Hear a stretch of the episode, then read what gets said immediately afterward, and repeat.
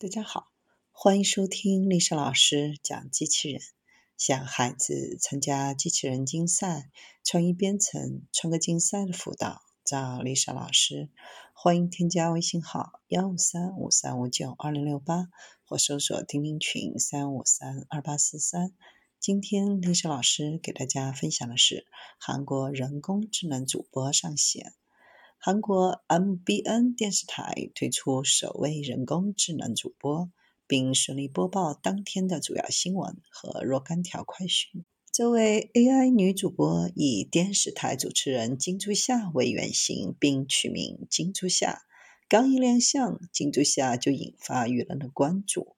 许多网友看完新闻后感慨：“真的能够以假乱真。”使用 AI 主播播报新闻，可以在发生灾难等紧急情况时，迅速向观众播报新闻内容，而且可以一天二十四小时持续工作，可以节省大量人力、时间和费用成本，用来尝试制作新的节目，有效节约资源。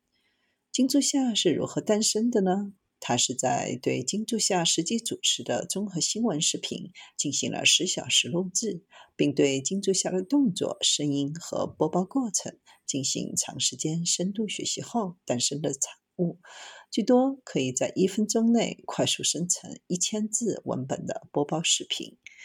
记者将当日发生的新闻做成广播稿后，经过节目编导的字幕和视频编辑后，将新闻画面上传。金柱下就可以根据深度学习的数据，模仿金柱下的实际播报声调、语气、口型进行新闻播报。人工智能金柱下主播是由 NBN 电视台和人工智能开发公司 MoneyBrain 共同研发。该公司研发的人工智能视频合成技术及人工智能、深度学习、卷积神经网络学习技术于一体，可以逼真还原真人说话的样子，令人难以区分。